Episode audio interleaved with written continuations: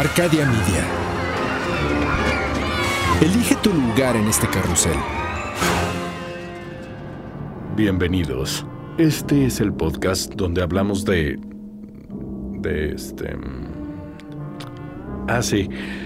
De aquellas personas quienes han transformado el mundo gracias a sus... eh, eh, ¿Qué? Ah, ah, sí. Ideas. A sus ideas. Son... ¿Cómo se llaman? Em, sí. Genios sin rostro a los que los reflectores negaron la fama para convertirlos en innovadores anónimos sepultados en la infamia. Ellos son... Perdón, eh, ¿cómo se llama? ¿Eh? ¡Los olvidados! Ellos son los olvidados.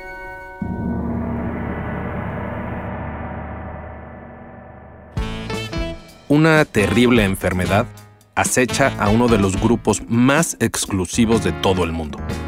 No es un virus, ni una bacteria. Es algo mucho más poderoso que eso. El grupo en cuestión son los ganadores del premio Nobel. La enfermedad es llamada novelitis. Más que una enfermedad, la novelitis es un fenómeno en el cual algunos de los ganadores del premio Nobel aceptan y promueven ideas erróneas y a menudo extrañas y pseudocientíficas en etapas tardías de su vida. Ya los oigo decir, pero Javier, son ganadores del premio Nobel. Seguro algo deben de saber para andar diciendo esas cosas. Y precisamente ese es el meollo de la novelitis, o enfermedad del Nobel. Es la tendencia de estos ganadores de sentirse empoderados por el premio para hablar sobre temas fuera del área de la cual son expertos. Paul Nurse, un co-ganador del Premio Nobel de Medicina en el 2001, advirtió a los futuros ganadores que no deberían de creer que son expertos en casi todo y expresar opiniones sobre la mayoría de los temas con gran confianza y luego escudarse en la autoridad que el premio Nobel pueda otorgar. Les pongo un ejemplo. Carrie Mullis ganó el Premio Nobel de Química en 1993 por el desarrollo de la reacción en cadena de la polimerasa. Mullis no estaba de acuerdo con la opinión aceptada y científicamente verificada de que el SIDA es causado por el virus del VIH. También cuestionó las contribuciones humanas al calentamiento global. Además, creía en la astrología y afirmaba que una vez se encontró a un mapache fluorescente que habló con él. Luc Montagnier, ganador del Premio Nobel de Medicina en el 2008 por el descubrimiento del VIH, afirmaba que el autismo es causado por las vacunas y que dicho autismo puede ser tratado usando antibióticos. Otro ejemplo, James Watson, ganador del Premio Nobel de Medicina en 1962 por sus descubrimientos sobre la estructura molecular de los ácidos nucleicos y su importancia para la transferencia de información en la materia viva. Un genio. Bueno, Watson afirmaba de manera pública y constante que los negros son intrínsecamente menos inteligentes que los blancos y que la exposición a la luz solar en las regiones tropicales y los altos niveles de melanina hacen que las personas de piel oscura tengan un mayor deseo sexual. El último ejemplo. Philip Lenard y Alexis Carrel, ganadores del Premio Nobel de Física en 1905 y en Medicina en 1912 respectivamente, ambos promovieron la eugenesia y las teorías raciales de los nazis. No porque seas un experto en algo, te convierte en un experto en todo. Como tu amigo, el goleador del equipo que cree que puede ser el director técnico de la selección. Ahora, la única manera de prevenir esta terrible enfermedad es simplemente callarse la boca y hablar de lo que uno sabe. Si alguno de ustedes conoce a alguien que haya ganado un premio Nobel, díganle que digo yo. Soy Javier Peraza. Esto es Los Olvidados. Las historias extraordinarias de personas que poco recuerdan. Lo que más me costó trabajo cuando empecé a hacer este podcast no fue conseguir a las personas de las que quería hablar, o hacer la investigación, ni escribirlo, ni entregarlo a tiempo para que pudiera ser editado. Lo que más trabajo me costó fue acostumbrarme al sonido de mi propia voz. ¡Ah! Espantosa. Mucho más nasal de lo que imaginaba y un tono que definitivamente no esperaba. Aprovecho para decirles, gracias por hacer el esfuerzo de escucharme. ¿Se imaginan la primera persona que escuchó su propia voz? Bueno, antes de eso, se tuvo que haber grabado. Y para eso, tuvo que inventar algo para ser grabado. Edward Leon Scott de Martinville nació el 25 de abril de 1817 en París, Francia. Poco o nada se sabe sobre sus primeros años. Sabemos que fue un impresor de profesión y que gracias a eso tenía acceso a los últimos descubrimientos científicos. Eso lo inspiró a convertirse en un inventor.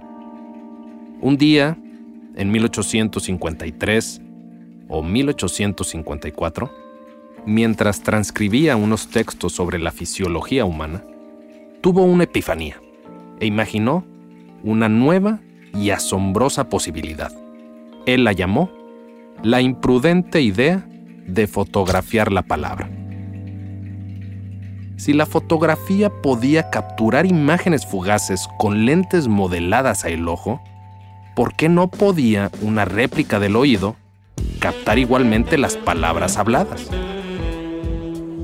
Scott describe detalladamente cómo fue que construyó su invento. Casualmente, es muy parecido al oído humano cubrí una placa de cristal con una capa muy fina de negro de humo, un cristal ahumado. Encima, fijé una trompeta acústica con una membrana del diámetro de una moneda de 5 francos en su extremo más pequeño, un tímpano fisiológico. En su centro, coloqué un estilete, una cerda de jabalí de un poco más de un centímetro de longitud fina, pero convenientemente rígida.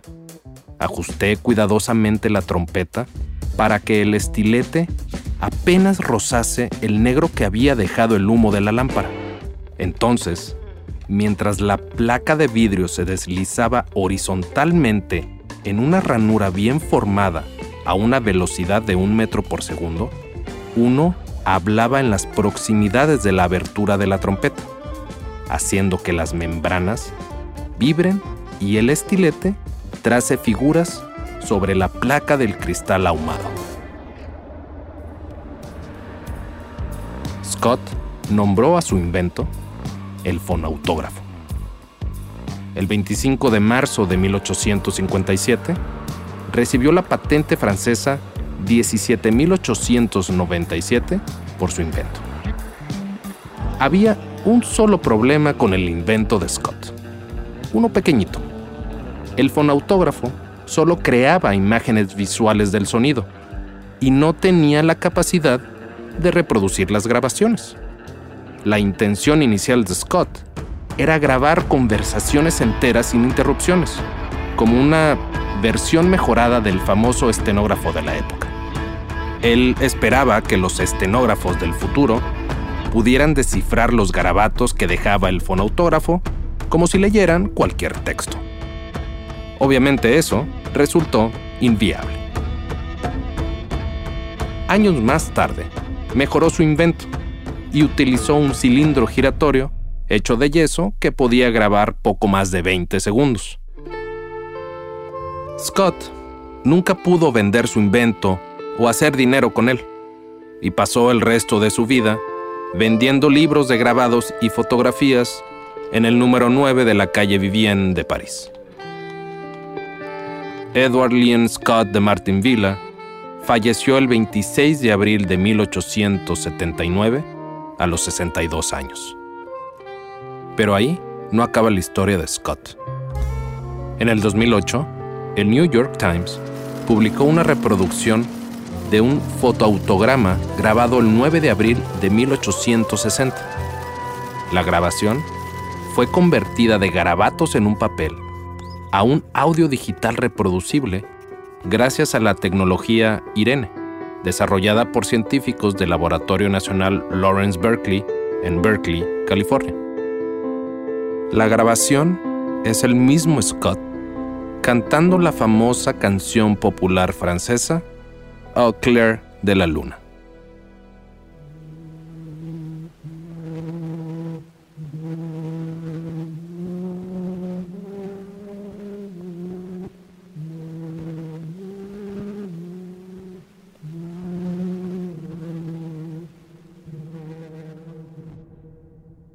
Qué lástima que Scott nunca tuvo el horror de escuchar su propia voz. Edward Leon Scott de Martinville, el inventor del fonoautógrafo y la primera persona en grabar su propia voz, no será olvidado. Narrado y escrito por Javier Peraza. Diseño de audio por Emiliano Quintanar. Asistente de audio Jorge Lozada producido por Luis Eduardo Castillo en los estudios de Wetback Audio en México.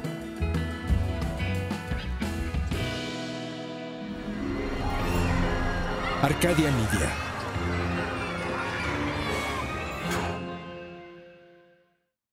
Life's better with American Family Insurance because our home policies help protect your dreams and come with peace of mind.